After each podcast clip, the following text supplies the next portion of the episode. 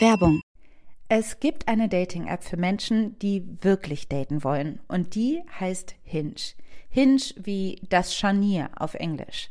Das Element, das es braucht, damit zwei Dinge zusammenkommen können. Schön, oder?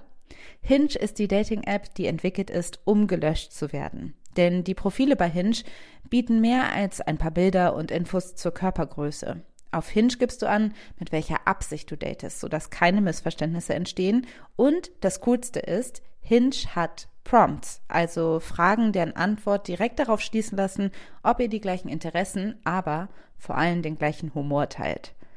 Und Hinge möchte Dating wirklich für alle zu einem schönen Erlebnis machen, weshalb Hinge zusammen mit der LGBT-Organisation GLAD Prompts für die LGBTQ-Plus-Community entwickelt hat. So findest du schnell deine Community und siehst, mit wem du Gemeinsamkeiten teilst. Zum Beispiel kannst du beschreiben, was Gender Euphoria für dich bedeutet oder wo deine Chosen Family unschlagbar ist. Hinge bringt dich mit den richtigen Leuten zusammen. Also probiert jetzt Hinge aus, nutzt die Prompts. Alle weiteren Infos findest du in den Show Notes. Hallo, hier ist Feuer und Brot, Maxi und Alice. Wir haben eine Neuigkeit für euch. Viele von euch haben es vielleicht schon mitbekommen, denn wir sind bald live. Genau. Und zwar im neuen Jahr 2020 am 23. Januar im Prachtwerk in Berlin.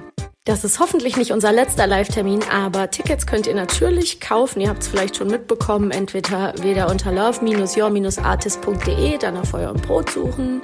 Oder ihr checkt einfach unsere Social-Media-Kanäle, Instagram, Facebook oder auch Twitter.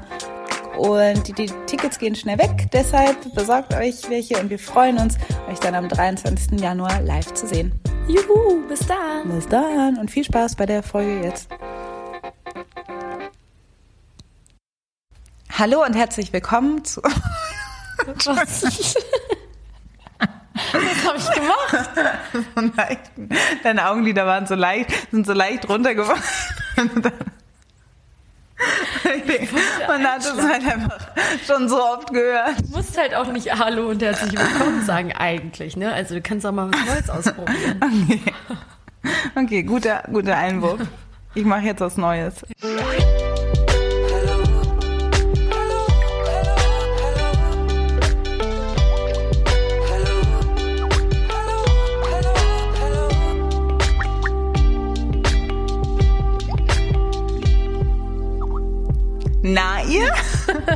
Hallo, hallo. Wie schön, dass ihr eingeschaltet habt zu Feuer und Brot, der Podcast mit Maxi und Alice. Äh, zwei Freundinnen zwischen Feminismus und Popkultur. Ich habe ja gesagt, letzte Folge habe ich gesagt, wir brauchen einen neuen Claim. Das ist jetzt mein Versuch. Mhm. Ähm, genau. Ähm, Maxi und ich sind am Start. Wie geht's dir? Mir geht's gut. Wir sitzen hier auf meinem Sofa. Ich fühle mich ge geehrt, mit der Bestseller-Autorin Alice Hassers heute einen Podcast aufzunehmen. Ich fühle mich ein bisschen schlecht mit diesem Label Bestseller-Autorin, weil ich war ungefähr eine Woche in den Bestseller-Charts auf Platz 19 und das, aber okay, seitdem bin ich halt Bestseller-Autorin. Ja, da würde ich gar nicht da würde ich gar keinen, gar keinen Hehl draus machen. Also ähm, ich finde, das äh, solltest du mit Stolz tragen. Kannst du mit Stolz tragen. Ich habe auch bei Instagram gesehen, dass es ähm, so Leute gibt, die halt so äh, Self-Publishing Bücher äh, publizieren, mhm. halt, ne? Einfach so ohne Verlag. Und dann steht da aber, dann schreiben die voll oft auch so in ihre Bio so Bestselling Author, Spiegel Bestsellerliste, ist einfach gelogen. Aber. Wow, echt? Ja, es ist halt Internet-Scam. Einfach Instagram Wormhole, irgendwie bin ich von Profil auf Profil gekommen. Aber dann habe ich gedacht, okay, wenn die das machen und wirklich noch nie auf der Bestsellerliste standen, kann ich es ja, auch kannst du es erst recht machen, ne?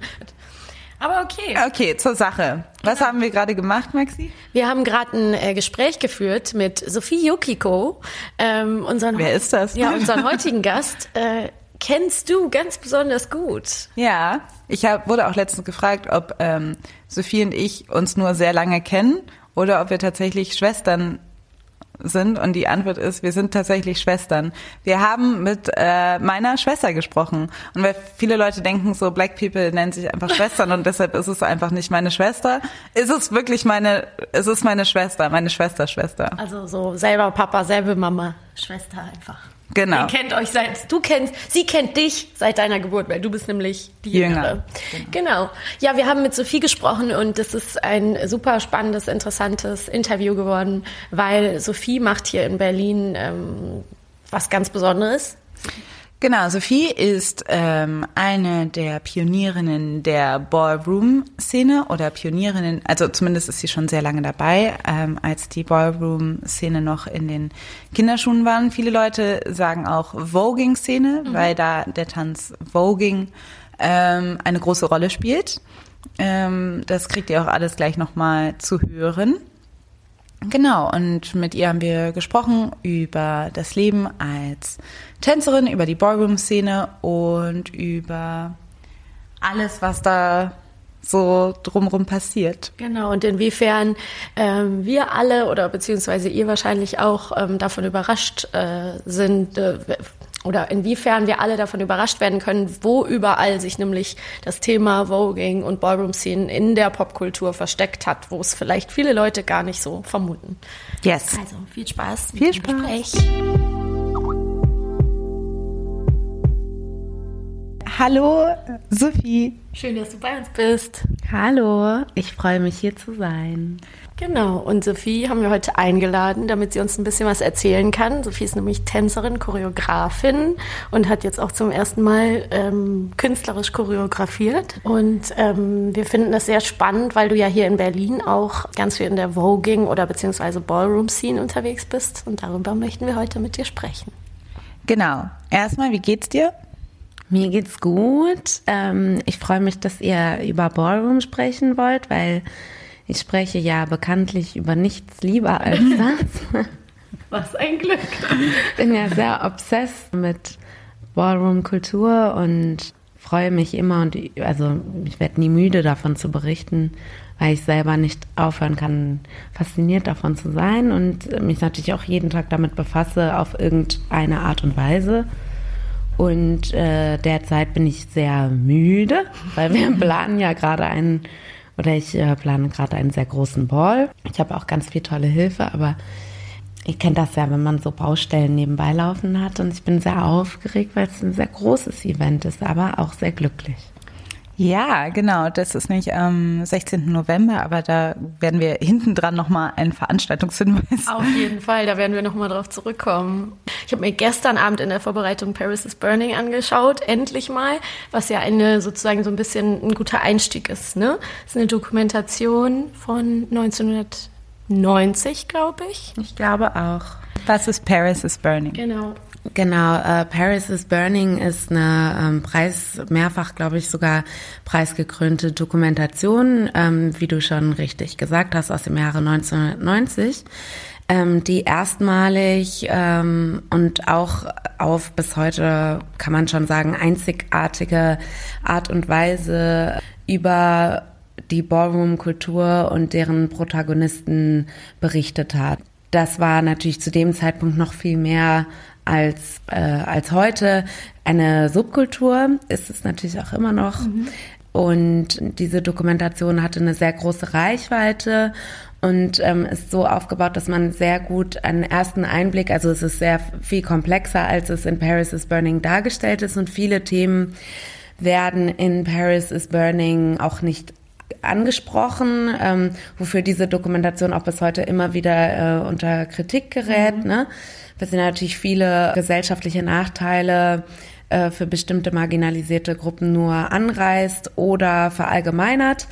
Nichtsdestotrotz, um überhaupt zu verstehen, was ist dieses Konstrukt Ballroom, was machen die eigentlich und warum, mhm. ist es ein ähm, super, super guter äh, Film, um, um äh, sich da so einen Einblick zu verschaffen. Und das andere, was ganz besonders an dem Film ist, ist, dass da Leute, also Protagonisten porträtiert werden, die, das wusste man ja damals noch nicht, aber wirklich heute äh, nachhaltige Pioniere und Ikonen der Bewegung weltweit sind äh, und ähm, leider auch nicht mehr leben. Mhm. Und äh, das ist äh, deswegen ein ganz wichtiger Film, weil man da so ein bisschen archiviert hat, äh, wie die jungen Stimmen und Meinungen dieser Protagonisten waren und was sie bewegt hat. I'm Willie Ninja, the mother of the house of Ninja. They say I'm the best vulgar out. As far as my naming my house, the house of Ninja. Ninjas hit hard, they hit fast, an invisible assassin, and that's what we are. Ja. Würdest du sagen, ähm, dass 1990, das wäre ja auch die Zeit, wo dann Madonna, glaube ich, mit ihrem Song rausgekommen ist. Kann man so sagen, es war so die erste Welle, wo man, wo, wo Ballroom beziehungsweise Voging so ähm, in den Mainstream geschwappt ist? Ähm, ich persönlich würde das schon so sagen. Da müsste man natürlich jetzt jemanden mal fragen, der ähm, der äh, da war. Der da war. Ne? Also ich war 1990 drei Jahre alt und habe in Köln gelebt und äh, war nicht in Harlem äh, zu diesem Zeitpunkt. Und selbst wenn ich in Harlem gewesen wäre, hätte ich da keinen Zugang zu gehabt. Aber ähm, ich, ich glaube schon, dass es so war. Und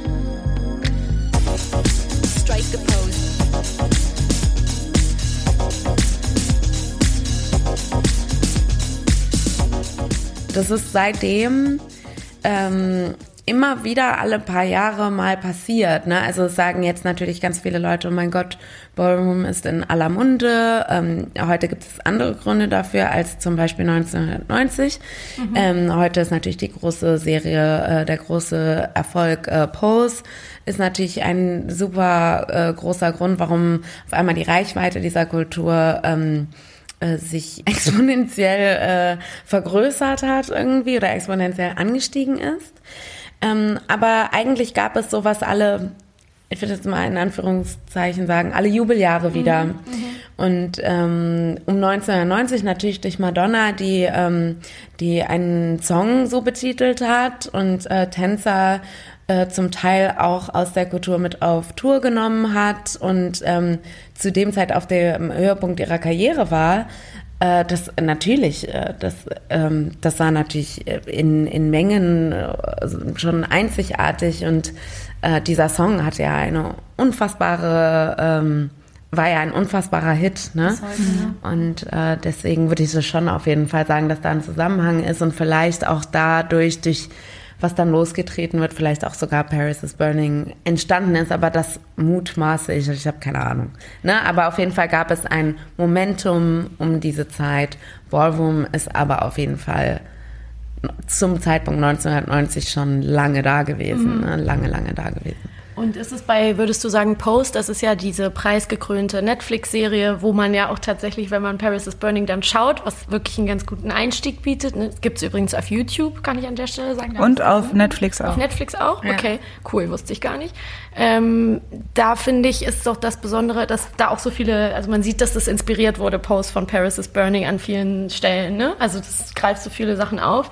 Und ich äh, glaube, ist es durch Post vielleicht auch ein bisschen so, dass ähm, in, der, in der breiten Öffentlichkeit zum ersten Mal klar wird, dass Madonna sozusagen sich ja auch von einer anderen Szene bedient hat und vielleicht auch nicht genug gecredited hat sozusagen. Also ähm ja, also ähm, interessanterweise ist ja in der neuen Staffel von Pose wird ja genau das auch, ähm, also sorry Spoiler Alert, ähm, ist ja jetzt nicht ähm, äh, für die Handlung total wichtig, aber äh, in der zweiten Staffel von Pose ähm, wird wird es auch mit aufgenommen. Mhm. Ähm, dass äh, der Song rauskommt und ähm, etc. pp. Aber es ist auf jeden Fall zu sagen, ähm, einfach nur erklärungsmäßig, dass es jetzt nicht so ist, dass Post sich oder Post durch Paris is Burning inspiriert ist, sondern Post hat, ist wirklich eine Serie und ein Projekt, ähm, was deswegen einzigartig ist, weil es nicht nur darstellt, nicht nur eine ähm, eine Geschichte darstellt, sondern auch wirklich Leute aus der Kultur mit in das Erzählen mhm. dieser Geschichte einbringt. Und damit meine ich nicht nur die, ähm, den Cast in diesem, in diesem ähm, in dieser Serie. Ähm, alle Hauptdarstellerinnen sind äh, trans. Die meisten sind auch in Real-Life Teile äh, oder äh, Member von ähm, großen, erfolgreichen, renommierten Ballroom-Häusern ähm, und aktiv in der Szene gewesen oder zumindest der Szene nah. Ne? Und aber auch alle ähm, äh, Komparsen, Nebendarsteller mhm. sind echte Teilnehmer aus der Ballroom-Kultur. Ähm, selbst ich, die äh, in Berlin lebt und der europäischen Szene zugehörig ist, ähm, ich mache ich mach Posts an, es vergeht keine, keine Folge, wo ich nicht ähm, Bekannte und Freunde von mir sehen kann. Ne? Deshalb, ich habe selbst auch welche erkannt. Ich hab ja, also ich komme ja auch mit der Jack Maswari, war jetzt auch Genau, den hast du ja auch persönlich kennengelernt, ja. die Stimme des Ballroom und er wird sogar in der, in der Serie auch mit seinem Namen, mit seinem echten Namen mhm. benannt.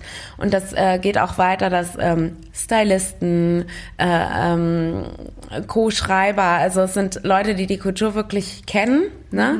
Mhm. Und ähm, äh, natürlich nicht ausschließlich, aber mhm. da ist da ist schon drauf geachtet, das ist ganz ganz nah ähm, an, an Ballroom dran. Deswegen ist die Inspiration gar nicht bei Paris is Burning, sondern einfach daran, wie Ballroom wirklich ja. ist und deswegen Paris is Burning so ähnlich, weil Paris is Burning natürlich eine richtige Dokumentation ist ja, und verstehe. keine mhm. Fiktion darstellt. Deswegen ist es so, äh, so authentisch auf jeden Fall. Ja. Ähm, genau, also soweit zu der Geschichte oder zu den Ursprüngen. Also ich meine, was heißt den Ursprüngen? Äh, zu, zum ersten äh, breiten Recognizing von Ballroom. Ähm, weil es ist ja bis heute noch so, muss ich auch sagen, dass die, dass man, wenn ich versuche, irgendwie das zu erklären, dass ich dann immer sage, ja, Vogue, hast du schon mal gehört, Madonna und so. Also das, das tut mir fast immer schon leid, dass ich dann immer irgendwie Madonna anbringen muss, weil das so der andere Anhaltspunkt ist, was eigentlich auch schon sehr viel Bände spricht. Ne? Aber was mich auch interessieren würde, ähm, du hast ja lange vor Pose angefangen mit äh, Ballroom und mit äh, Voging auch an, mit dem Tanz an sich. Also für die Leute, die irgendwie denken, Voging und Ballroom den Unterschied nicht kennen, Ballroom ist quasi die Szene und Voging ist ein Tanz. Ne? Ein mhm. Und äh, auch nochmal unterteilt in mehrere Stile. Aber wie bist du zu Ballroom gekommen? Also, ich glaube, ich würde vorweg mal sagen, dass ähm, vielleicht lehne ich mich mit der Aussage ein bisschen aus dem Fenster. Für die jüngsten Generationen kann ich jetzt nicht sprechen. Ich kann natürlich auch nicht für eine weltweite Bewegung, also für jedes Land sprechen. Aber ich würde mal behaupten, dass jeder, der in Ballroom aktiv ist und, und, ähm, und nicht nur aktiv ist hinsichtlich, ich, ich mache da mit und ich gehe da hin und ich hänge da ab mhm. und ich äh, nehme an den Tournaments teil, sondern auch ähm, ich, ich bin, ich bin mit beteiligt, äh, eine Szene aufzubauen, für diese Szene einzustehen und äh, etc. Ne? Ich glaube, jeder, der das macht, oder auch selbst die Leute, die sagen, ich, ich will ganz viele Balls laufen, jeder, der das gemacht hat, das hat niemand gemacht, weil er gedacht hat, irgendwann kommt Pose und dann mhm. und oder irgendwann kommt noch mal eine zweite Madonna und dann gucken die uns alle an und finden uns toll und dann klatschen die. Mhm. Ne? dafür macht es keiner, mhm. weil bis jetzt war es ja auch jedes Mal so, dass irgendwann der Hype auch wieder abflacht und dann interessiert es die großen Companies nicht mehr. Und das Schöne an Ballroom ist, ist, dass es self-sufficient ist und ich schwöre euch, wenn morgen sich keine große Brand mehr für dieses Movement interessiert, dann passiert innerhalb der Szene nichts. Mhm. Für uns bleibt alles genau gleich. Mhm. Ne? Also so viel Liebe und Überzeugung steckt dahinter. Ähm, ich bin dazu gekommen, äh, also ich bin ähm, professionelle Tänzerin, auch äh, vor meiner ähm, Aktivität in einem Kollektiv und meiner künstlerischen Arbeit war ich im kommerziellen Tanz, äh, ähm, ja, habe ich kommerziell getanzt und äh, habe auf einem Job Georgina kennengelernt. Ähm, und Georgina gilt international auch bekannt als die Pionierin der deutschen Ballroom-Szene. Mhm. Ist quasi die Mother of all Mothers in Deutschland und äh, trägt diesen Titel und ähm, trägt ihn deshalb, weil sie äh, die Kultur hier hingebracht hat, nach mehreren Reisen in New York und äh, Mentorships, die sie bis heute in New York ähm, hat, äh, hat sie hier die ersten Balls veranstaltet, Voging-Unterricht gegeben und Panels und, und she spread the gospel, ne? Also wirklich mhm. from scratch. Und Georgina habe ich 2013 kennengelernt auf einem Job. Und ähm, ich glaube, wir hatten, ja, wir hatten irgendwie so eine Wette. Irgendwie ging es auf jeden Fall darum, dass äh, ich dann mein Wort einhalten musste, mit ihr, sie, sie und ihr Haus zu einem Ball zu begleiten. Sie hat 2000 2012, glaube ich, das House of äh, Melody gegründet. Haus ist immer sozusagen eine Crew, so wie genau. eine Art, so die zusammen. Genau. Und dann gibt es eine Mother. Genau, also man kann sich das vorstellen. In Paris is Burning wird es perfekt beschrieben als Gay Street Gang oder auch als Sportsteam, je nachdem, wie man das mhm. betrachten möchte. Und ähm, quasi der Team Captain oder äh, ähm, äh, Leader, Leaderin äh, ist dann Mother oder Father oder Mother und Father. Mhm. Äh, genau. Und sie hatte das House of Melody gegründet, 2012 das erste deutsche Haus. Und ähm, hat 2013 den, äh, ich glaube es war 2013, könnte auch 2012 gewesen sein, aber ich glaube es war 2013, den ersten Ball in Deutschland organisiert. Mhm. Und ähm, genau, also noch ganz, ganz, ganz am blutigen Anfang.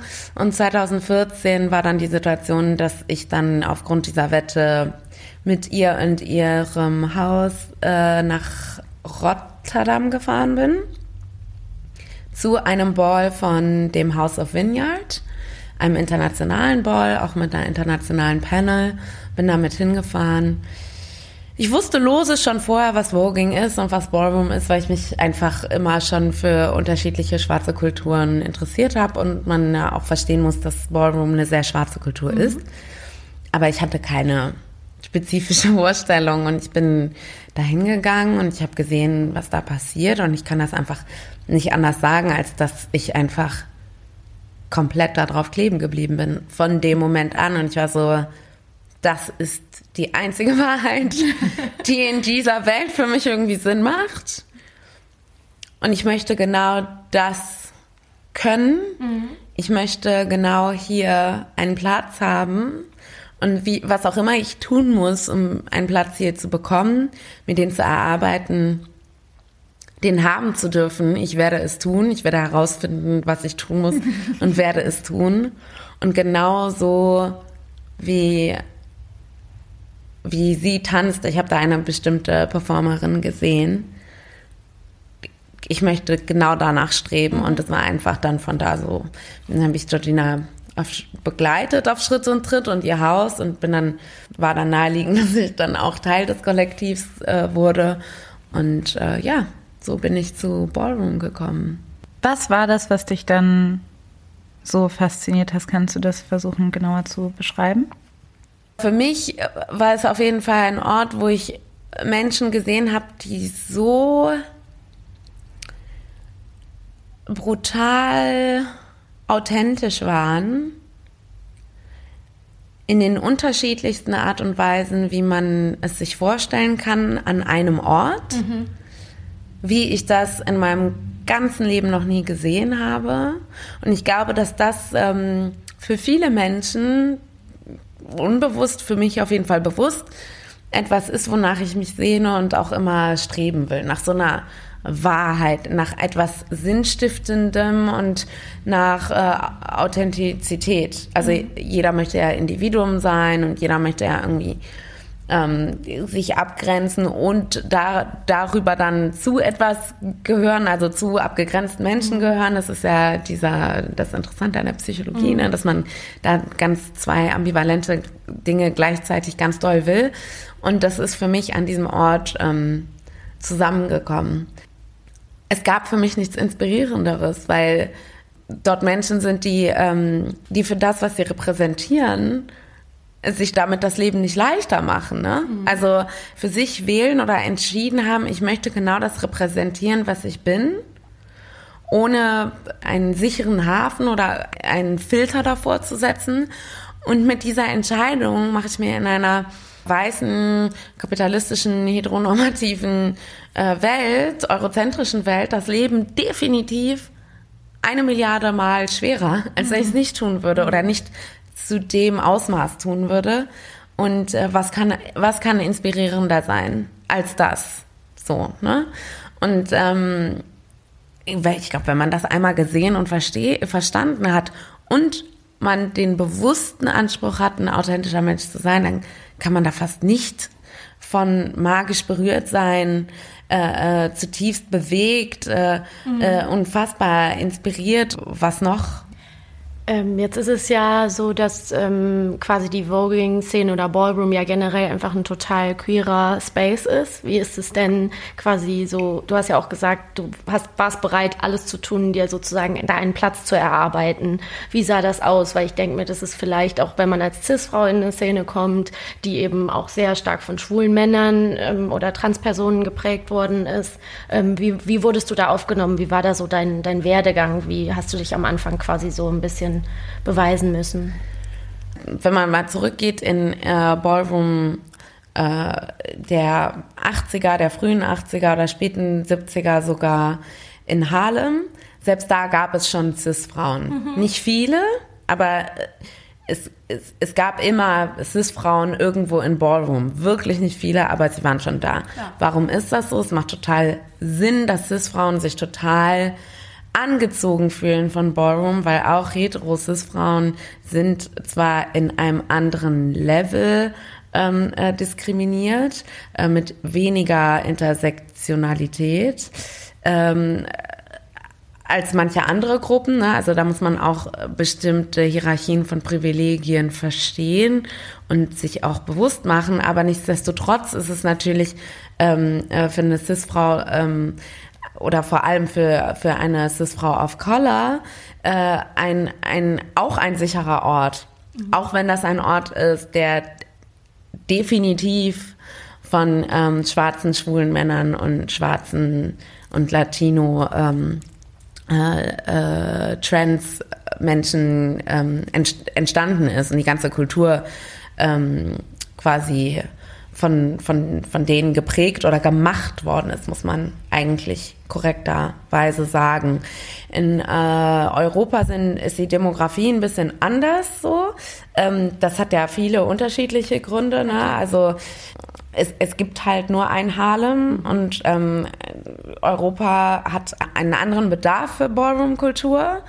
Ähm, da gibt es Überschneidungen in dem ursprünglichen Bedarf, aber nun ist halt die afroamerikanische Historie sehr speziell und die gibt's nur da und die Probleme gibt es auch nur da. Mhm. Ähm, und das kann man nicht immer eins zu eins übersetzen mit, mit äh, Rassismusproblemen, die wir hier haben, die wir zwar haben, aber die anders sind. Ähm, und deswegen, wie gesagt, es gibt schon, es gibt viele Cis-Frauen in der europäischen Ballroom-Szene, aber dass du dir Respekt verschaffst auch als diese, ist natürlich nochmal eine andere Sache. Und ähm, ich glaube, das schafft man dadurch, dass man A, die, die Craft kann, also was auch immer, was auch immer deine Kategorie ist, in der du antrittst, dass du darin einfach unfassbar gut bist, mhm. denn das ist auch eine Art, Respekt zu zollen. Ne? Und dann ist natürlich, who shows up, wer ist dabei, ne? Also, weil man merkt dann schon sehr schnell, okay, wer ist nur da für the moments of glory und um seine Trophäen abzusahnen? Und wer kann, kann dann vielleicht schnell Geld generieren, dadurch, dass er unterrichtet oder so. Aber wer ist auch da einfach mal um zu supporten? Äh, wer nimmt wirklich Reisen auf sich? Who really shows up? Und das ist etwas, das sich mit Zeit halt einfach beweist. Ne? Und dass man einfach auch versteht, dass man in manchen Momenten, dass du schon, in welcher Reihe du stehst. Ne? Also bist du schon ja ein Gast. Ne? Also dass du verstehst, so, das, das ist nicht komplett, komplett and entirely my space to take. Und dass manche Leute vor dir drankommen, dass man das auch respektiert. Mhm. So. Das muss ich ja auch ähm, sagen, ich habe viele Fragen, aber ich fange jetzt einfach mal bei der an. ähm, zum einen, äh, genau, weil ich, man muss ja auch sagen, gerade Balls und so, ne, das ist ja, man, ne, wenn man das Bild von der Gay Street Gang nehmen möchte, dann ist so, finde ich, ist es so wie so ein ähm, queer Bra Battle, Breakdance Battle, so, das ist ja, also so zumindest mh, hm, um das irgendwie Leuten so begreiflich mhm. zu machen, das sind äh, meistens zwei Menschen, die gegeneinander dann antreten und dann wird quasi entschieden von einem Panel of Judges, wer so quasi gewinnt und dann geht es immer die Runden weiter und so weiter. Diese Kategorien, ne? Das es gibt, auch, genau, es gibt Kategorien, das kannst du auch gleich nochmal ja. genauer erklären. Ich möchte das äh, jetzt, äh, ich möchte mich da nicht verrennen. Dennoch muss man ja auch sagen, äh, diese Situation oder dieses Setting, das ist eben, du hast gesagt, das ist äh, welcoming und inklusiv und Leute können sein, wie sie sind. Aber dennoch ist es ja voll, du wirst gejudged so und du wirst auch, wenn du nicht gut bist, wirst du gejobbt. Also es ist nicht nett. Also ich glaube, das ist so ein bisschen das, was oft missverstanden wird, missverstanden wird und dass die Leute verwundert sind, dass du halt schon ein dickes Fell brauchst irgendwo, Voll um auch in der Ballroom-Szene zu bestehen, weil wenn du jetzt irgendwie, ähm, genau, also da ist ja, du kannst auf jeden Fall auch krass blamiert werden vor. Voll. Also ich glaube, ich, also falls ich das Wort welcoming benutzt habe, dann my bad. Vielleicht war ich das auch noch. Genau, weil uh, I can't recall. Aber ähm, ich, ähm, weil das ist es definitiv nicht. Also, also ähm, und klar, wenn man erzählt, wie toll man das fand, das erste Mal, dass man da ist, dann ähm, suggeriert das natürlich ähm, der Mehrheitsgesellschaft, dass es, dass es freundlich war. das war es jetzt nicht. Also es hat keinen, jetzt mal krass gesagt, es hat, also so krass will ich nicht sagen, aber es hat niemanden interessiert, dass ich da bin. Keiner war, oh mein Gott. Wer ist sie? Schön, dass du auch hier bist. Mhm alle sind zufrieden, wenn ich nicht da bin und niemand, niemand wartet auf meine Anwesenheit. Mhm. So, ne? So ist Ballroom. Mhm. Also, ähm, das war nicht, ich, ich habe das nicht als ähm, unfreundlich empfunden, aber ich mhm. weiß, dass sehr viele Leute das als unfreundlich empfinden würden. Der Grund, warum ich verstanden habe, warum es nicht also warum ich es nicht als unfreundlich gewertet habe, ist, dass ich natürlich auf einer bestimmten Intersektion verstehen kann, dass nicht alle äh, Leute mir den runden Teppich ausrollen, nur weil ich jetzt gerade mal mich entschieden habe, auf einen Ball zu gehen. Und mhm. zwar, wenn ich in einem kompletten schwarzen Space mich bewege und äh, da kommt jetzt, und es geht da auch ganz explizit um, um schwarze Kultur und, und, und um unser schwarzes Zusammensein und da kommt jetzt eine weiße Person rein, dann habe ich ja erstmal nichts dagegen, dass sie da ist, aber ich muss ja jetzt auch nicht in Jubel mhm. aus äh, äh, brechen und ähm, der um den Hals fallen, nur weil, weil sie anwesend ist. Sie ist halt erstmal da. Mhm. So, ne? Und so ist das natürlich bei Ballroom auch. Also ist ja schön, dass du da bist, aber who cares erstmal, ne? Und ähm, es ist total, also es ist total tough. Mhm. Es ist ein sehr ernstzunehmendes Turnier ähm, die Kategorien, die da, ähm, in denen man äh, antreten kann, sind sehr schwer. Ja, also man kann nicht mal eben ähm, Face laufen oder äh, bei einem Voging Battle mitmachen. Ähm, dafür braucht man viel Vorbereitung, dafür braucht man Skill, dafür muss man Regeln kennen. Wenn man gegen diese Regeln verstößt, ähm, kann man nicht mitmachen und fliegt raus. Also das ist, das ist eine eigenständige Kultur. Es werden Awards verliehen innerhalb der Community. Man muss sich so vorstellen, dass quasi ähm, die äh, POC und BPOC Community, LGBTQ Community, sich quasi eine komplette Welt geschaffen hat, wo sie ähm, Ruhm und Ehre sich verschaffen kann. Mhm. Weil in allen, in allen Mehrheits, äh, in der Mehrheitsgesellschaft ging das nicht. Mhm. Eine, ähm, ich meine, Transfrauen können bis heute nicht bei Olympia äh, äh, mitmachen mhm. oder nur bedingt. In, ich kenne mich da gar nicht mit den nee, Regeln aus, aber sie können nicht mitmachen wegen, ne, also wir hatten ja, äh, ähm, ist ja nicht so lange her mit ähm, wie heißt sie doch gleich? Casta Semenya. Casta Semenya, who's not even trans, ja. Also ähm, ist man ja noch weit, weit, weit von Inklusion entfernt in ganz vielen Lebensbereichen. Und wenn man jetzt mal 40, 50 Jahre zurückgeht, war das natürlich noch viel extremer. Und deswegen ist das nicht ein nettes Spiel, wo alle in Regenbogenfarben und Federboas schwul und happy durch die Gegend stapfen. Es ist schon sehr ernst zu nehmen, da äh, zum Teil Sport oder Kunst Kunstform, ähm, die wirklich äh, viel Vorbereitung und viel Skill bedarf. So. Was gibt es da so für Kategorien und was sind deine? Und du hast eben gesagt, zum Beispiel gibt es eine Kategorie Face, ne? Und mhm. die kann man auch nicht so einfach laufen. Jetzt denken ja Leute, ich habe ein, hab ein Gesicht, ich gehe einfach hin. Nein, also ähm, ja. hast du Lust, das noch ein bisschen zu erklären? Ja, also ähm, es, es gibt keine Möglichkeit, also selbst wenn wir einen ganzen Podcast nur über die Kategorien von Ballroom sprechen würden, dass, ähm, dass man die, also alle Kategorien, die es je gab und die es gibt, ähm, zusammenkriegt. Also mhm.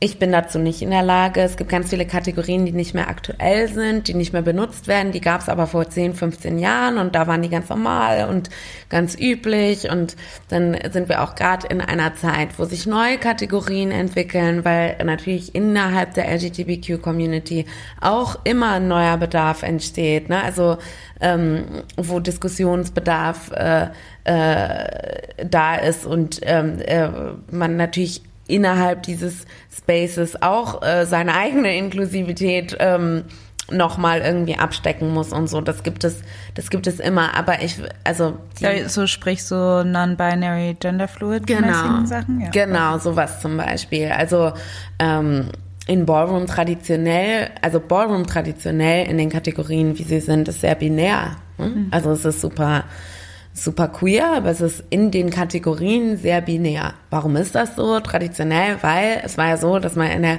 dass es bestimmte Dinge gab, die man äh, versucht hat aus der Mehrheitsgesellschaft, wo man keine Chance hatte zu bestehen, ähm, nun zu übernehmen in einen Teil, wo man, wo man äh, auch einen einen Shot haben wollte. Ne? Wenn, ich, wenn die Mehrheitsgesellschaft aber super binär ist, ist ja klar, dass sich daraus auch nur binäre Kategorien mhm. ähm, gebildet haben. Also sprich, wenn wir jetzt sagen Face, for example, ähm, wo es darum geht, ähm, wie bei einem Schönheitswettbewerb, wo ja auch früher äh, People of Color, vor allem LGBTQ, nicht wirklich äh, mitmachen konnten oder keine großen Erfolgschancen äh, äh, zu erwarten hatten, was aber natürlich in der amerikanischen Kultur ähm, super großes Thema ist, Schönheitswettbewerbe, da quasi einen eigenen Schönheitswettbewerb machen können. Mhm. Also wer hat, wer hat das hübscheste Gesicht und wer kann es auch am besten präsentieren? Wer hat die geradeste Nase? Wer hat das beste Profil? Wer hat die höchsten Wangenknochen? Wer hat auch all ähm, diese Attribute am besten in Szene gesetzt durch Make-up? ähm, durch ein tolles äh, Outfit, durch eine tolle Frisur oder so, ne? Und dann gab es halt, äh, oder gibt es halt ähm, Female Figure Face. Female Figure heißt dann wir haben alles, was eine, ja, eine weibliche Figur darstellt und inkludiert dann Woman, Trans Woman, wobei auch da man natürlich politisch sagen muss, diese Abgrenzung ist irgendwie vielleicht auch, äh, ne? mhm. ne? Aber ähm, die Sprache limitiert uns ja auch heute ja. noch in äh, absoluter Inklusion und Political Correctness. Aber ja, in Ballroom hättest du dann die Unterscheidung Woman, Trans Woman beziehungsweise Femme Queens, so heißen Trans Woman im Ballroom-Kontext und äh, Drags. Mhm. Ja? Und dann hast du auf der anderen Seite dann Male Figure Face. So. Mhm. Ähm, für genau das Gleiche in der männlichen mhm. Figur. Ja? Und dazwischen dann halt nichts. Ne? Das gleiche zählt für die Kategorie Runway. Mhm. Runway, da geht's dann darum, wer kann das beste Model imitieren, den besten Catwalk laufen, so. Oder die beste Präsentation auf einem Catwalk laufen. Und da gibt es dann auch Unterscheidungen. European Runway, der feminine Stil, All-American Runway, der maskuline Stil, wo du dich dann auch innerhalb dieser binären Ideen und Formen halt verhältst, weil die Supermodels, die es draußen in der Welt gab, auf den Covers von Vogue etc. pp, waren ja binäre Ideen. Du hast ja keine genderfluid Person irgendwo gesehen, so, ne? Und das ist natürlich ein Thema, was neu ist, nicht weil Gender Non-Conforming People neu sind, sondern weil ähm, vielleicht auch äh, der Bedarf dieser Gruppierung ähm, auch innerhalb ihres eigenen Spaces da einen größeren Platz zu bekommen lauter ist, ähm, weil sich unsere Sprache auch ändert und unser Wissen, so dass Leute sich auch selber besser erkennen mhm. können. Ne? Ähm, so genau kann ich das natürlich nicht erklären und beschreiben will ich auch gar nicht, weil ich bin cis und äh, luckily, was auch immer mir assigned wurde, bei meiner Geburt äh, stimmt halt überein mit, wie ich mich fühle, mhm. bewegen will und ähm, auch wie ich gelesen werde. Deswegen kenne ich diese ganzen Problematiken nicht. Aber nur um zu erklären, warum Ballroom so binäre Kategorien. Kategorien hat ähm, und warum es dann natürlich für manche Leute, die in Ballroom sind, schwer ist, davon loszulassen oder zu sagen, hey, ganz ehrlich, nee, wir haben das so gemacht und das ist jetzt so. Das ist natürlich eine super sensible Unterhaltung, die ich aber auch finde, nur innerhalb von Ballroom geklärt werden darf. Weil das Letzte, was irgendwer braucht, ist, dass jemand von außen diesen Safe Space invadet und Leute beurteilt dafür, wie die das jetzt zu machen haben. Ne? Also das, das wäre halt so das Kritischste, weil, also nur Beispiel, es gibt auch eine Kategorie, die heißt Realness eine total wichtige Kategorie für Ballroom, weil da hast du quasi einen Preis dafür bekommen, wie gut du passen kannst in einer heteronormativen Mehrheitsgesellschaft. Und das hat historisch eine totale Wichtigkeit, weil zu passen, selbst heute noch, in manchen, wahrscheinlich in den meisten Gegenden der Welt überlebenswichtig sein kann und ist. So. Passen heißt, wahrgenommen zu werden als der heteronormative Counterpart einer binären Cis-Person. Sprich, wenn ich eine Transfrau bin, dass Leute von außen nicht wahrnehmen können, dass ich eine Transfrau bin, sondern mich als Cisgender-Frau wahrnehmen.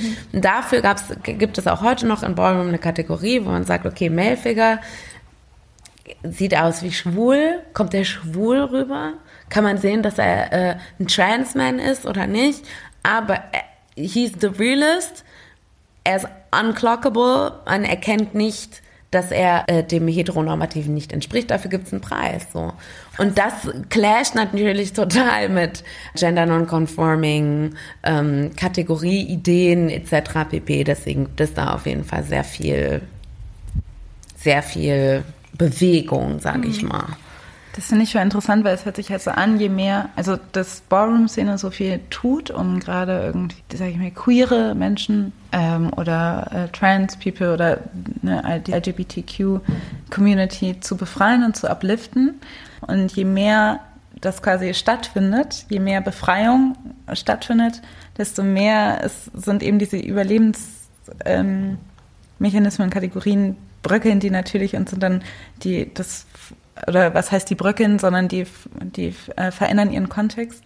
Also ich finde es interessant, wie das irgendwie so zusammenhängt, dass das eine äh Voll, also ich weiß voll, was du meinst. Ne? Ähm, es gab auch jetzt vor kurzem einen großen Artikel darüber, ähm, vor allem über die Kategorie, äh, Kategorie Realness. Aber ganz ehrlich, ähm, man darf nicht vergessen oder wir dürfen nicht vergessen, dass wir hier in einer kompletten Berlin Bubble sind. Definitiv. Ne? Und ganz ehrlich, also es sterben durch Gewalt, gewalttätige Übergriffe als Hassdelikte so viele Trans-Menschen mhm. weltweit.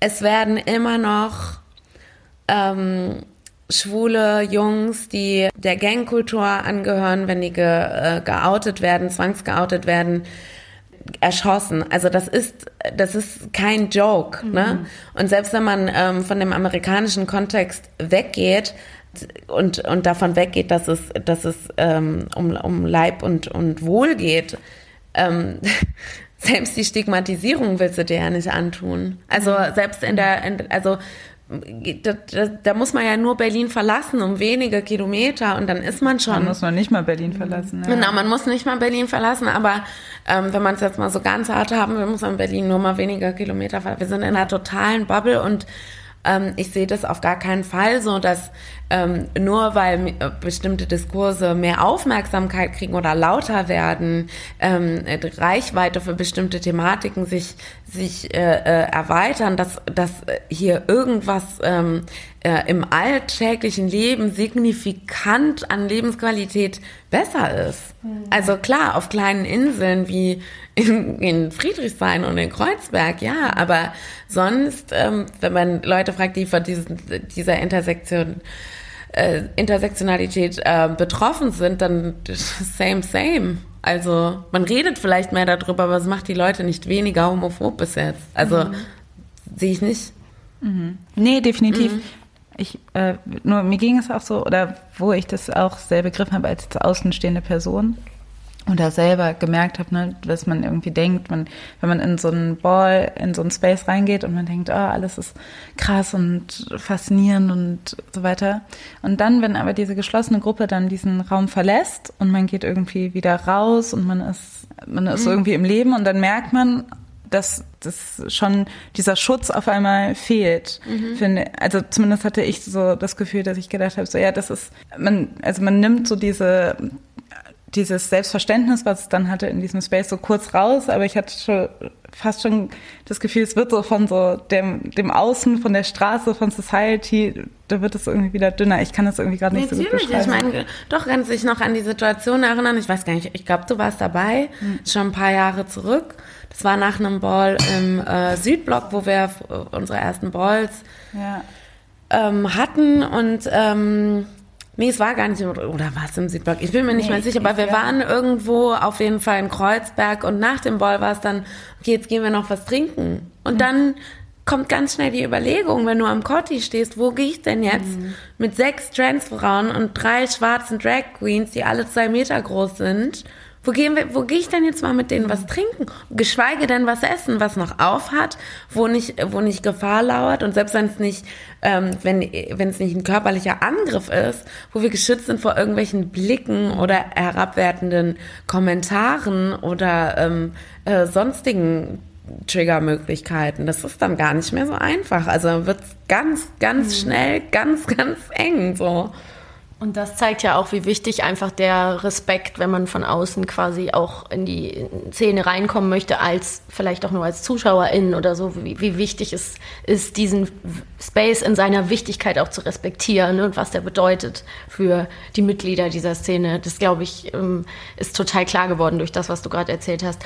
Und irgendwie das ist es ja auch deutlich, dass quasi dieses Haus, diese Titel und Mother und so, das ist, war wahrscheinlich wirklich einfach auch eine Ersatzfamilie ne, für Verstoßene und Outlaws ganz lange. Ne? Viele dieser Häuser ist es so, dass die sozusagen schon jahrzehntelang, dass es die schon richtig lange gibt. Also dass die wirklich seit Anbeginn der Szene auch den gleichen Namen tragen oder so. Ja, also ähm, genau richtig erklärt war natürlich, ähm, und auch das hat sich natürlich total verwässert mit der Zeit aber auch ähm, wenn wir in Europa, äh, wenn wir von Europa sprechen, ähm, ist das natürlich nicht mehr so ähm, so brennend oder so aktuell, wie es vielleicht 1979 in Harlem war oder so, ne?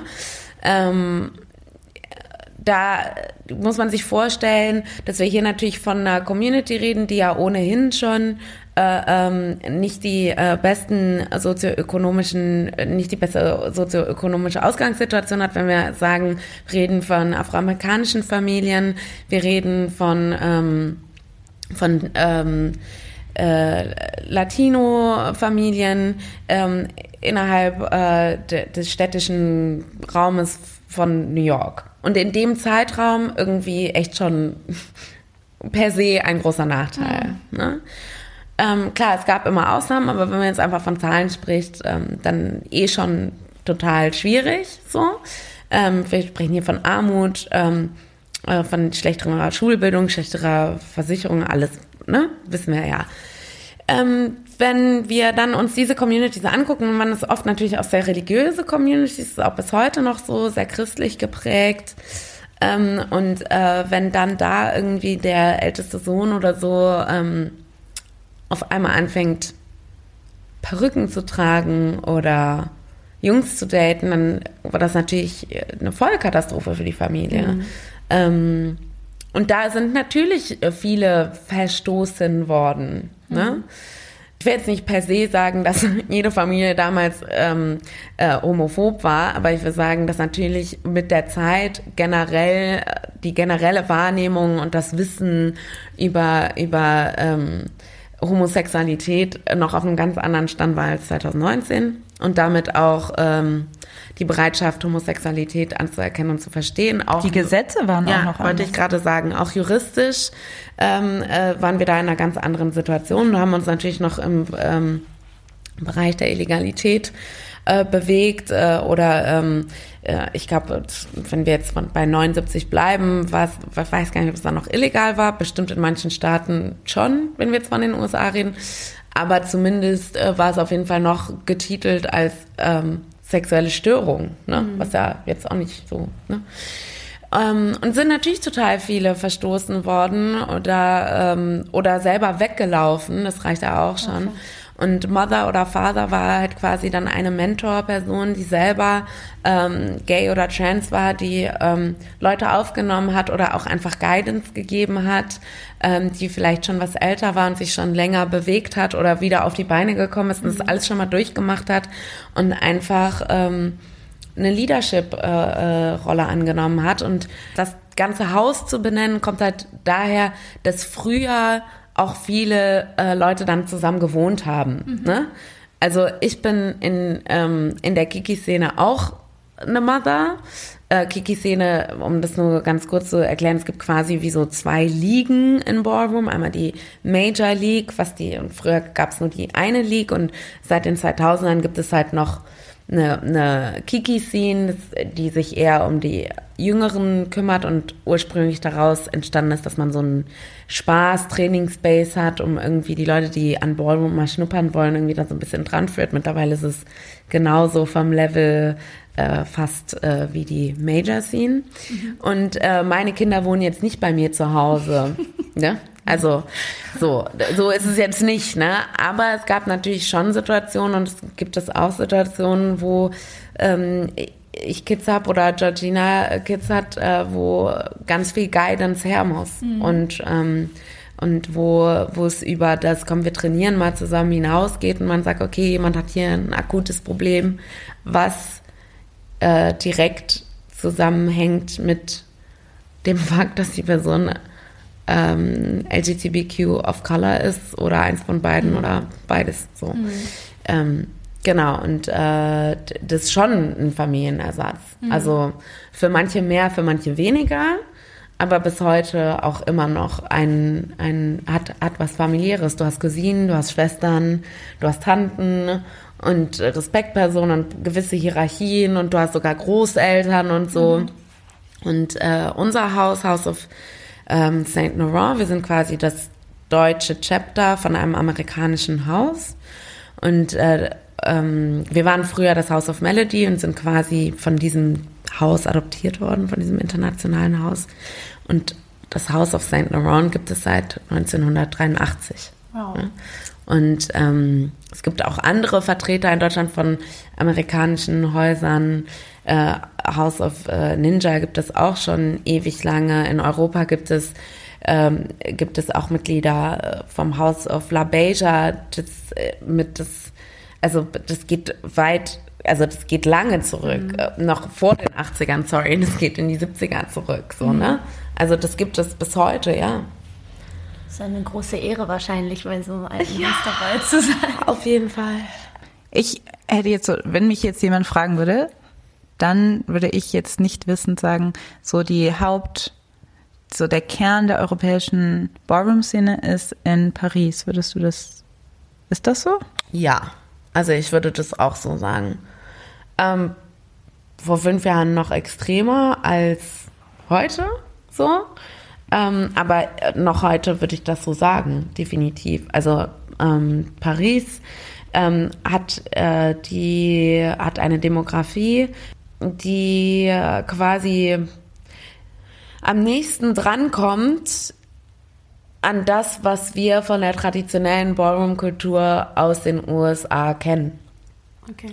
Das heißt, wenn ich auf einen Ball gehe in Paris und ich trete dort ein, wäre ich da bestimmt 90 Prozent, also ich habe noch nie gezählt, aber so gefühlt wären da 90 Prozent BPOC. Mhm. Und von diesen 90 Prozent BPOC wären dann wahrscheinlich nochmal 90 Prozent gay oder trans. Und ähm, das siehst du jetzt nicht, wenn du in Berlin auf einen Ball gehst. Ne? Du siehst super viele POCs, aber du siehst halt natürlich nicht so viele BPOCs. Ähm, du gehst in einen Ball in Paris, sind super viele schwarze Menschen. Mhm. Und super viele schwarze Drag Queens, super viele schwarze Transfrauen. Das siehst du hier in der Menge nicht. Und dadurch, dass es halt so so ähm, auf einem Fleck so viel äh, da war, so viel Potenzial für eine Szene, ist sie natürlich auch super schnell da gewachsen mit ganz viel Power. Und dadurch haben die mittlerweile einfach ein unfassbares Level generell in deren Szene, ne? einen ganz großen Talentpool und dementsprechend auch große Balls. Also das ist, da ist einfach, die Balls da sind riesig, riesig, riesig, riesig.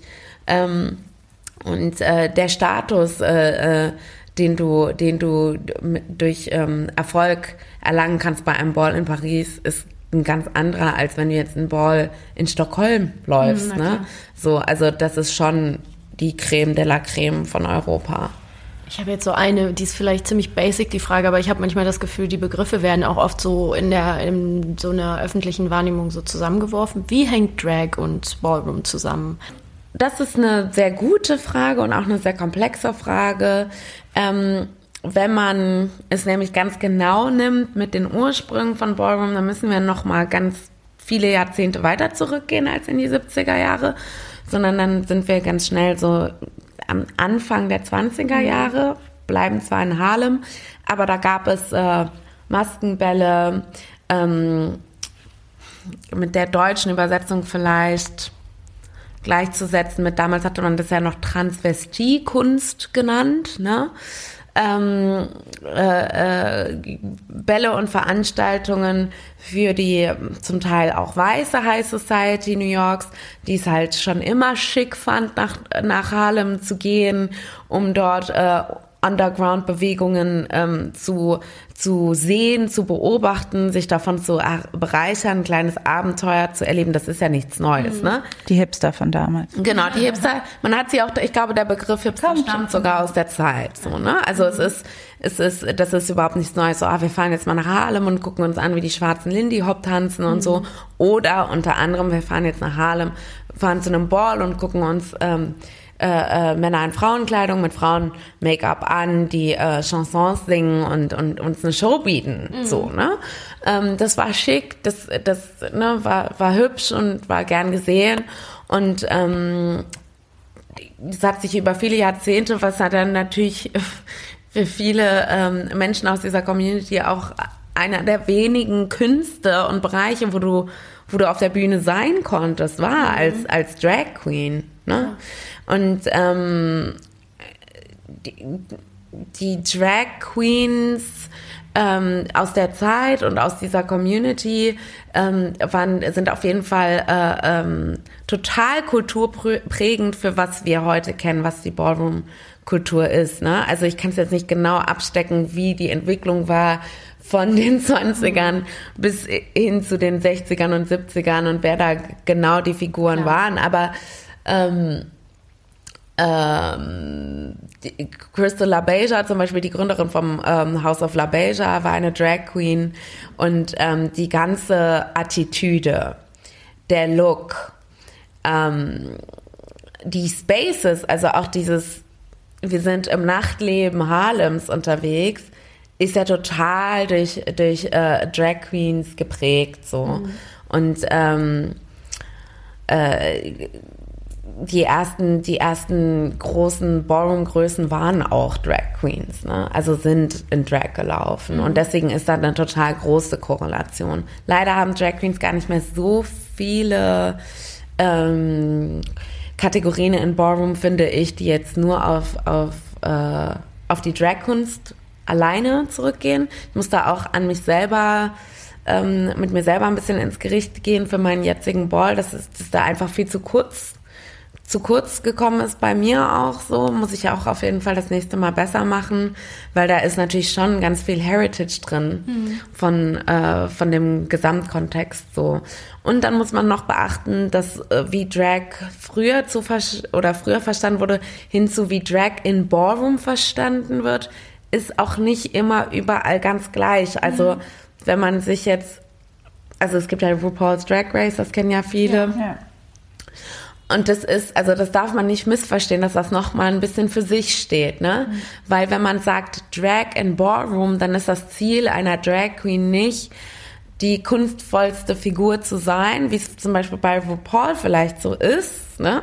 Und im Ballroom geht's halt einfach, wenn du Drag läufst im Ballroom, dann sollst du aussehen wie eine Frau. Jetzt immer noch im Realness. sozusagen. Genau, du sollst halt, also der Look ist, also der Look ist, ist, ist nicht, dass man, wenn du, wenn du, also du kannst nicht Drag laufen in Ballroom, wenn du einen Bart hast. So, wenn man Bart stoppelt. Also es geht nicht. Es ist ein Job, das, das, so, fliegst du raus. dann fliegst du raus. So, ne? Und du kannst auch nicht mit unrasierten Beinen Drag laufen. In Ballroom. In Ballroom. Ja. Ne?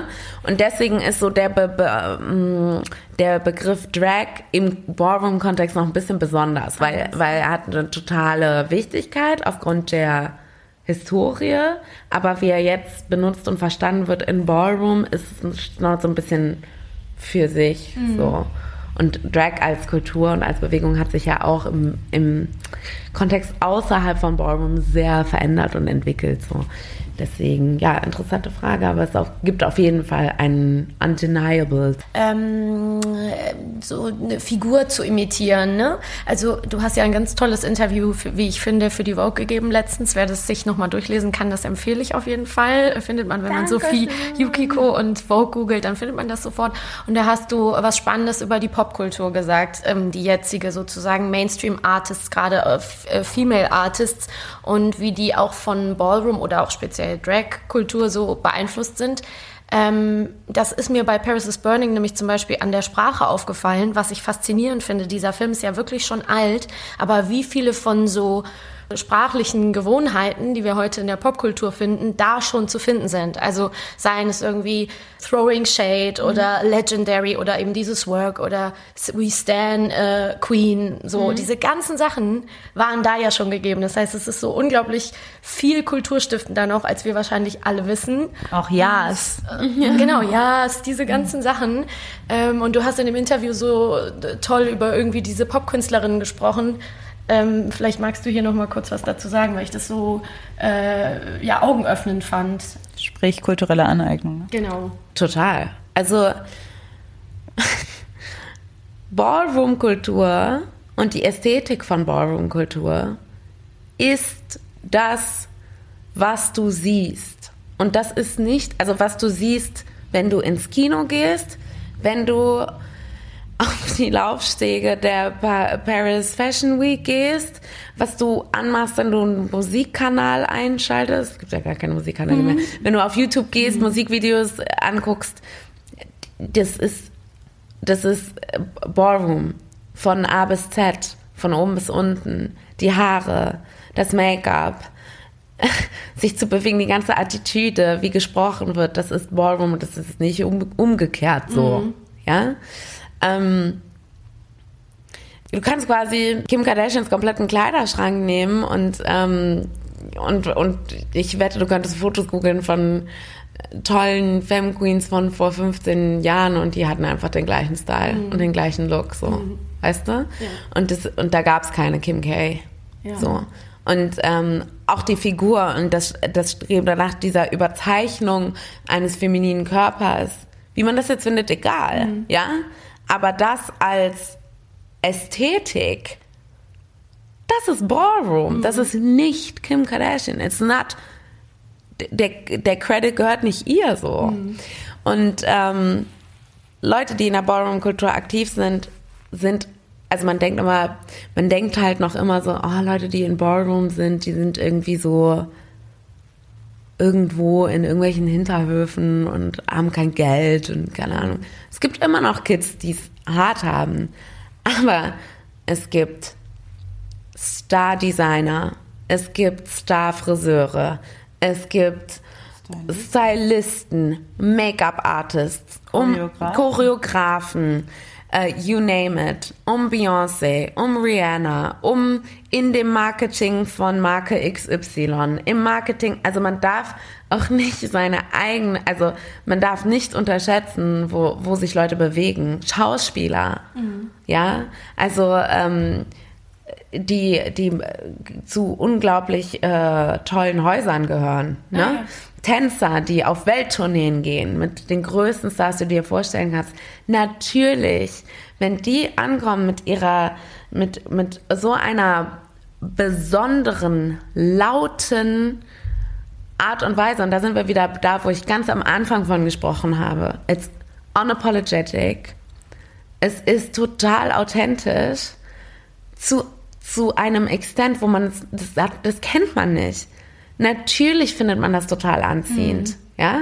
Ich möchte auch ein Stück davon. Jemand, der ein schlauer Marketingmensch ist oder ein PR-Person oder, oder ein Fotograf oder an der richtigen Stelle sitzt und das da mal ganz schnell schalten kann, der wird es benutzen. Mhm. Natürlich wird er das benutzen. Weil, weil Leute darauf reagieren. Wie kann man auch nicht darauf reagieren? Es ist quasi wie so ein, wie so ein freier Pool an Inspirationen, wo du mhm. immer reingrapschen kannst. Weil niemand checken wird, dass es von da kommt. Niemand wird dich dafür entlarven. Das ist so. es nämlich. Du gehst auf YouTube und diese ganzen, so diese Schminktechniken, dieses ganze Baking, bla, wie konturiert wird, bla, das ist auch alles, also wenn man es einmal gesehen hat, sieht man auf einmal, wo das überall sich bedient wurde. Natürlich, aber auch die Kostüme von, von den heißesten Weltstars, da brauchst du nur äh, irgendein Voging Battle eingeben bei YouTube von 1900 95, da hast du deine ganze Auswahl. Mhm. Und davon gibt es ja noch ein Nöcher. Da kannst du hier diese ganzen kurzen, äh, äh, gefärbten lila Haare mhm. und so die ganzen Wigs in, in allen Regenbogenfarben. Ja. ja. Ich möchte auch nicht, dass ähm, Bild so weitertragen von ne, so marginalisiert heißt äh, gerade auch in der Szene heißt nicht äh, gleich irgendwie keine Appre ja. keine Appreciation oder oder in in prekären Situationen lebend. Dennoch würde ich sagen, dass es ne, der das Ballroom ja auch davon betroffen ist, dass es so der ähm, strukturellen gesellschaftlichen äh, Kultur folgt, dass am meisten, also die größte Inspiration ist eben ähm, bei den marginalisiertesten und der größte Profit. Ja. Der ist aber immer noch bei den quasi privilegiertesten, Natürlich. sprich also so äh, Black Trans Women Vergleich zu Straight White Men, so und wie die ja. quasi und alles, und alles dazwischen auch und ähm, ich meine jetzt aber auch mal, um das irgendwie wieder auf dich zu äh, äh, münzen, ähm, hast du das Gefühl, ne, das Interesse ist ja sehr hoch, alle wollen ähm, äh, mit dir sprechen und alle wollen irgendwie ein äh, piece of it. Aber wie fühlst du dich? Fühlst du dich gut unterstützt sozusagen von Hast du das Gefühl, das ist ein Karriereweg für dich? Das ist eine total interessante Frage. Eine sehr interessante Frage, weil die gerade für mich total aktuell ist. Ähm, man kommt ja jetzt nicht, man ist ja jetzt nicht immer in der privilegierten Situation innezuhalten und alles zu reflektieren, was man so macht und so. Und ähm, Karriereweg, naja, ich habe Ballroom, wie schon gesagt, also keiner hat irgendwie Ballroom angefangen. Vor allem damals, wo wir noch irgendwie drin gesteckt haben in den Kinderschuhen, hat ja keiner gedacht, dass das irgendwann mal irgendjemanden interessiert mhm. zu dem Level, wie es jetzt Leute anscheinend für den kurzen Moment oder auch langen Moment hoffentlich zu interessieren scheint. Ne? Also dafür macht man das sowieso schon mal nicht. Und ähm, aber wo natürlich ein Moment reinkommt, ist, dass wenn du dann siehst, okay, Leute wollen das und du dann übergangen wirst, ja, weil du denkst, okay, jetzt macht ihr das, ihr kennt an, dass es gut ist, cool ist, ähm, echt ist, aber dann wollt ihr es nicht mit mir machen. Mhm. Dann wollt ihr es mit einer weißen Choreografin machen, die vielleicht bei einem Ball war oder so. Mhm. Warum? Warum ist das so? Weil ich kann euch, selbst wenn ich das nicht mache, fünf Leute sagen, die es machen können. Mhm. Warum ist diese Fotostrecke jetzt in Magazin XY, wo genau der Look gezeigt wird, wo wir ähm, Butch-Frauen sehen, die tätowiert sind auf Anschlag und warum ist es jetzt cool und warum ist die Person hinter der Linse, glaubt ihr, in Bonn gibt es keine Leute, die fotografieren mhm. können? Mhm. So, ne? Ähm, das ist dann das Problem. Und da ist es dann natürlich schon so, dass man sagt, nee, nee, nee, nee, nee. Jetzt, also so einfach nicht. Mhm. Ne? Weil wenn schon irgendjemand damit Geld macht, dann gefälligst entweder einer von uns, also einer von uns. Mhm. Ja, es muss nicht ich sein, aber es muss einer von uns sein. So. Ähm, ich muss luckily dazu sagen, dass ähm, ich auf jeden Fall nicht an jeder Stelle, also ich, ich habe das Gefühl, ich bekomme schon Recognition, auch von äh, ähm, kommerziellen Größen und auch Unterstützung. Finde ich, dass die im Verhältnis steht zu dem Mehrwert, die die jeweiligen Institutionen oder Personen haben, durch die Credibility, die sie durch mich bekommen? Nein.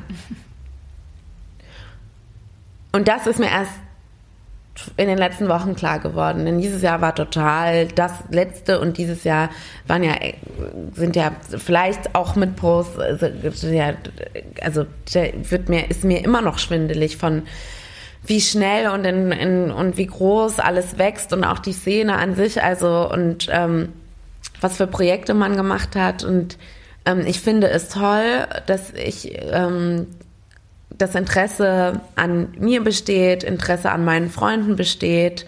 Ähm, aber ich, ich kann nicht in äh, Zusammenhang bringen, warum es an bestimmten Stellen wirklich immer noch so wahnsinnig schwer ist, Gelder zu akquirieren. Mhm. Wenn ich euch sage, ich, ich, also, ich spreche jetzt von Geldern zum Beispiel für ein Event, für einen Ball oder so. Mhm. Warum ist es so schwierig, 10.000 Euro aufzutreiben? Mhm. Wenn ich weiß, dass für ein Blogger-Event Firma XY das Zehnfache ja. aus, ausgibt. Wie kann das sein? Das kann ich nicht verstehen. Und das, und da will ich halt, ich möchte nicht sauer sein. Ich bin auch nicht, ich bin auch nicht sauer, ich bin kritisch. Mhm. Weil ähm, ich, ich möchte nicht als schwarze Frau ähm, dem, dem, dem, äh, dem Trugschluss verfallen, zu sagen, nur weil jemand jetzt ähm, mir irgendwie ein paar Crumbs hinlegt, dass ich klatschen und äh, tanzen muss und mich ähm, dankbar auf den Boden schmeißen muss, weil das haben äh, meine Ahnen schon für viele Jahrzehnte mhm. getan. Mhm. Und ähm, das haben sie nicht böswillig getan, sondern ja, aber das, ich glaube, das ist jetzt auch mal, es ist jetzt auch mal gut, mhm. weil ähm, ich gebe euch ja was in Return, mhm. ne? Und das äh, nochmal, also Credibility in der ähm, LGBTQ Community, in der POC Community ist äh, heute viel wichtiger, weil der Diskurs natürlich lauter wird und du junge Leute nicht mehr abholst, wenn du nicht mhm. inklusiv bist, so. Davon abgesehen, dass es hip ist, inklusiv zu sein. Mhm. Selbst wenn Leute nicht politisch sind oder so. Du kommst da gar nicht drum rum. Wenn du ein bisschen langfristig Innovation haben willst, dann musst du diese Themen entweder ästhetisch oder inhaltlich oder egal wie oberflächlich es ist, aber du musst die irgendwo ankratzen. Mhm. Ne? Und das sieht man ja daran, wie Pride Month abläuft und wie viele Kollektionen auf einmal äh, aus dem Boden sprießen, wo du überall regenbogenfarbene Schuhe kaufen kannst. Auf einmal sah vor fünf Jahren auch nicht so, mhm. ja. Ähm, und ganz ehrlich, ich, ich finde, ähm, in meiner Community gibt es unfassbares Talent in unterschiedlichen Bereichen, unglaublich gute Leute, ähm, die selbst wenn es nicht um Cultural Appropriation gehen würde, die bessere Wahl in vielerlei mhm. Hinsicht für einen bestimmten Job wären. So. Und erst recht, wenn man dem Ganzen, was man tut, dann so eine bestimmte Ästhetik auferlegt, dann, also da bin ich nicht zufrieden, da bin ich noch weit von zufrieden entfernt. Du hast ja gerade fürs Bode-Museum eine Performance choreografiert. Ähm, wie kam das und wie war das für dich und was hat es auch mit äh, Ballroom zu tun? Ähm, ja, das war ganz toll. Also ich bin immer noch ähm, total selig davon und werde auch mit dem Bode-Museum weiter in Zukunft zusammenarbeiten. Ähm, eine ganz tolle äh, Kuratorin, ähm, Maria Lopez de Fanul. Mhm. Ich bin, es war so ein bisschen Zufall. Ich wollte eigentlich ähm, Content erschaffen für äh, unser Kollektiv und ähm, habe nach dem Bodemuseum als Location angefragt. Und da wurden mir sofort alle Türen aufgemacht, womit ich jetzt erstmal nicht so gerechnet hatte. Mhm. Und über unterschiedliche Projekte sind wir dann halt dazu gekommen, dass ähm, Maria mich gefragt hat, ob ich äh, mir nicht vorstellen könnte, zur Vernissage ähm, der Ausstellung ähm, Der zweite Blick ähm, eine Performance äh, kuratieren wollen würde oder inszenieren wollen würde. Und da habe ich natürlich erstmal einfach so Ja gesagt, so ganz blind und naiv. Weil das etwas ist, was ich schon immer machen wollte, habe ich nie die Chance dazu bekommen. Mhm. Ähm, mich hat das nie jemand gefragt und ich hätte gar nicht ähm, das in mein Possibility Set getan, dass ich das auch Leute fragen könnte. Vor allem, weil es anstrengend ist, immer die Person zu sein, die irgendwie tausend Klinken wischen muss. Mhm. Ähm, ja, und dann hat sich das so ganz natürlich ergeben und es hat deshalb irgendwas mit Ballroom zu tun, weil das Thema, was äh, in der ähm, in der Ausstellung besprochen wird, halt quasi fehlende Visibilität ist und das Korrigieren bestimmter ähm, äh, LGBTQ-Kontexte ähm, auch in kunsthistorischen Narrativen. Und ähm, ich habe das mit ähm, Membern der Ballroom Community inszeniert und das ist die das Besondere daran, dass ähm, auf einmal in diesem Space, in dieser riesigen Institution, die natürlich jetzt auch nicht unbedingt ein Ort für unsere Community ist normalerweise, weit und breit ganz viele queere Menschen waren und dort auch etwas abgebildet haben, was für alle Beteiligten, Leute, die zugeguckt haben und Leute, die es performt haben, sehr schmerzhaft mhm. war. Und zwar ging es da um Depressionen und zwar die Depression, die aus Diskriminierung und ähm, Marginalisierung und Exklusion entsteht. Und ähm, ja, es war für mich ein sehr toller Moment. Ähm, ich bin sehr dankbar, also ich war sehr gerührt und in erster Linie gerührt von den Rückhalt aus meiner eigenen Community, dass sie da mitgemacht haben und ähm, mich supportet haben und dass wir das zusammen machen konnten. Ähm, für mich war das äh, ganz großartig und ähm, für mich ist auch klar, dass ich weiterhin Arbeit ähm, in, in diesen Kontexten machen möchte. Es wird nicht so einfach, weil, wie gesagt, äh, große Institutionen jetzt nicht so, ne? Also mhm.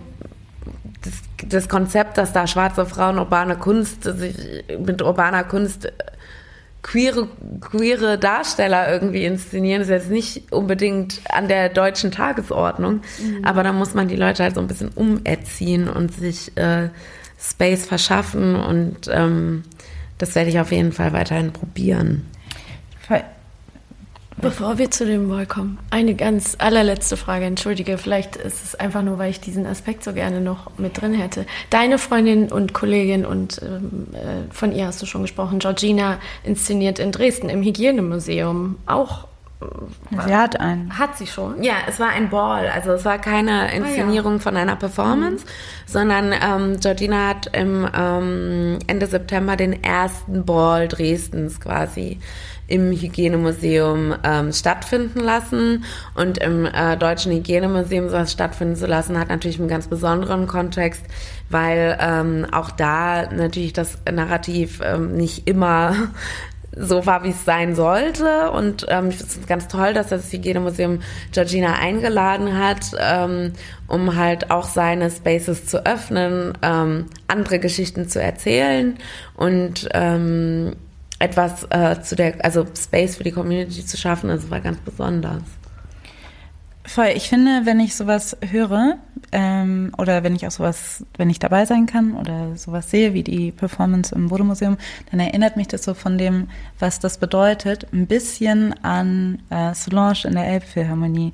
Was natürlich, also ich weiß, das ist ein krasser Vergleich für dich wahrscheinlich, aber dennoch passiert mhm. auf einer anderen Ebene natürlich irgendwie das Gleiche, dass du halt irgendwie merkst, da werden man, man nimmt sich ein, ein Space, eine Institution, man nimmt sich Raum da, wo man lange, lange exkludiert wurde und ähm, hebt die, ähm, die Kunst genau dahin, wo sie eigentlich mit, wo sie eigentlich auch hingehört, also gibt ihr einen gesellschaftlichen, einen gesellschaftlichen Platz und so und, ähm, und kriegt das, also dass man so merkt, da ist so, dass man da jetzt so reingeht und, und auch sich ähm, auch mit so einer gewissen, ja, also ich finde, es hat irgendwie was total Empowerndes und auch was äh, Politisches, weil man halt dadurch, dass das dann da stattfindet, erst merkt, was das eigentlich für ein Raum ist und was da eigentlich, also was da eigentlich Mhm. fehlt. Genau. Und deshalb ähm, fand, fand ich das, ähm, hatte ich irgendwie bei der Performance im Bodemuseum ein ähnliches Gefühl, wie als ich in der Elbphilharmonie stand und Solange gesehen habe. Ein größeres Kompliment machen. Ähm, genau. Möchtest du noch mal ganz kurz sagen, was am 16. November stattfindet? Ach so, ja, am 16. November findet ähm, im Schwutz, ähm, in, in meinem lieben Schwutz mit meinen lieben mit meinen lieben Schwutz ähm, äh, ähm, der Icons Galore Ball statt, äh, also quasi ein äh, Ball. Ähm, das Besondere an dem Icons Galore Ball ist, dass alle Judges den Titel Icon tragen. Also in Ballroom ist es so, dass ähm, die Begriffe Pionier oder Legendary oder Iconic, das sind richtige Titel, die du trägst. Und ähm, die kannst du dir auch nicht selber geben, so. Ähm, klar, du kannst, also ich bin zum Beispiel Teil des pionierenden deutschen Hauses. Ich selber bin aber kein, hab keinen Pioniertitel Okay. oder Status. Den hat Georgina. Ähm, du kannst auch Pionier sein für eine bestimmte Kategorie oder so, ne? Kannst du auch sein. Aber ähm, genau, und irgendwann bist du dann eine Legend, irgendwann bist du eine Icon. Und ähm, bei meinem Ball sind nur Icons, also Leute, die halt schon seit den 80ern Balls gelaufen sind. Und äh, das ist natürlich eine große Ehre, ähm, was ganz Besonderes äh, für die Community auch hier, weil man da natürlich immer was lernen kann, ähm, dass es und das natürlich auch Community zusammenführt und schön ist für die Icons auch zu sehen, was aus dem, was sie ja mit erschaffen haben, geworden ist, dass sie jetzt nach Berlin fliegen können und hier so eine große auf hier eine- so eine große Community treffen. Und ähm, ich finde es toll, dass ich denen auch den Raum geben kann, diese, diesen Applaus zu bekommen, Es ist wie so ein Kniefall vor der vor der vor dem Vorangehen, ne? Ähm, genau, und deswegen ganz besonderer Ball und ähm, ja, genau, der findet am 16. äh, November im Schwutz statt, tagsüber. Und wer kann kommen und was muss ich, wenn ich jetzt zum Beispiel auch als weiße Person dahin komme, die jetzt kein Teil der Community ist, was sollte ich da vielleicht ein bisschen beachten? Also kann ich da einfach hingehen? Ähm, genau, also es ist offen, das Schutz. Ähm, da sind auch, werden auch Leute sein, die ähm, Menschen, die sich dann irgendwie fehlverhalten, ähm, auch darauf hinweisen werden. Und wir machen ein Awareness-Team und wir selber achten ja auch immer darauf. Der ist offen. Er ist auf jeden Fall Limited Space, weil aus Erfahrung solche Balls, also ich kenne die Schlange vor solchen Balls im Schwutz, also first come, first serve, du kommst dann wahrscheinlich irgendwann nicht mehr rein. Also ich würde ähm, Pünktlichkeit äh, würde ich auf jeden Fall wäre hilfreich. Ähm, was zu beachten ist, ist, dass man natürlich einfach, wie du schon, du hast das, glaube ich, selber schon gesagt, dass man einfach mit einer Haltung dahin geht, die observiert mit einer Form von Wertschätzung. Ne? Es ist, du gehst zu einem tollen Tournament und nicht in den Zoo. Ne? Und ähm, du machst nicht Fotos von irgendwelchen Zootieren und wenn jemand dir sagt, bitte mach hier Platz oder geh ein bisschen zurück oder ähm, lass bitte die Person Geh the vor. fuck out of the way, kannst du sagen. Ist So. egal. Ja, genau. dass man dann vielleicht auch bitte darauf hört, ähm, genau, und dass man, ähm, dass man nicht versucht, so zu sein wie das, was man sieht, weil das ist man nicht. Also ich finde es mal ganz schlimm, wenn Leute auf einmal sich dann in so eine ähm, schwarze Drag Queen verwandeln wollen. Ich bin so, kannst du bitte einfach aufhören, so zu reden und dich so zu bewegen und lass es bitte einfach sein. ne? Also das sind so Sachen, die und so basic sind, aber selbst das passiert, ne? So, oder dass Leute dann mit so einer Scheiß, Entschuldigung, Afro-Perücke okay. Afro auf einmal um die Ecke kommen und ich mir denke, sag mal, also, aber das ist so fern von mir, dass man, dass man denkt, dass man Leute, bitte fasst die Contestants nicht an, bitte fasst die Kostüme nicht an, bitte fasst keinen Leuten in die Haare, bitte benimm dich einfach wie ein Mensch, der Respekt vor anderen Menschen hat. Genau, just basically just be a decent human being, so, ne? Bitte macht nicht irgendwelche Sachen, von denen du jetzt auch nicht erwarten würdest, dass man die bei dir macht. Oder sprich, was auch immer gut funktioniert, mach nicht Sachen, die du nicht auch bei anderen weißen Menschen nicht machen würdest. Lass es einfach sein. Ja. Ja, sehr gut. ähm, Aber genau. Ich finde auch gut, dass die, ich glaube, das habe ich bei dir gelesen, dass äh, die ZuschauerInnen Spectators heißen, oder? Ja. Weil, genau, es das ist natürlich. ich mir aber nicht ausgedacht. Das ist, that's the thing ja, in Ballroom, ja. Habe ich mir mhm. schon gedacht, aber das finde ich gut, weil es hört sich natürlich do, also man wäre nicht gerne ein Spectator, aber das, aber ich finde es auch wichtig, dass man irgendwie aware ist, dass man das halt ist. Ja, genau. Also Realität halt gespiegelt bekommt, dass man ja. sich halt da, auch, dass man halt zuguckt so, ne? Und ja. fasziniert ist und vielleicht einfach ja. so. Genau. Ja. Deshalb finde ich das ein gutes Wort, wollte ich nochmal kurz sagen. Okay, jetzt sind wir. wir sind fertig. Ja. Es war richtig cool. Vielen, vielen Dank, dass du so ausführlich Spaß gemacht. Dankeschön. Das war die neue Folge Feuer und Brot. Erreichen könnt ihr uns unter feuerundbrot.gmail.com, auf Facebook, Twitter oder Instagram. Wenn ihr uns unterstützen wollt, könnt ihr das mit einer monatlichen Spende auf Steady oder Patreon. Wir hoffen, ihr seid auch beim nächsten Mal wieder mit dabei und bis bald. Tschüss. Tschüss.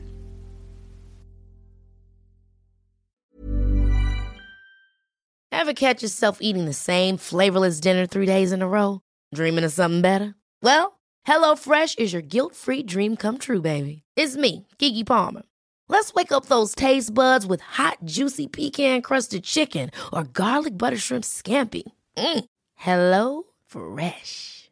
Stop dreaming of all the delicious possibilities and dig in at HelloFresh.com. Let's get this dinner party started.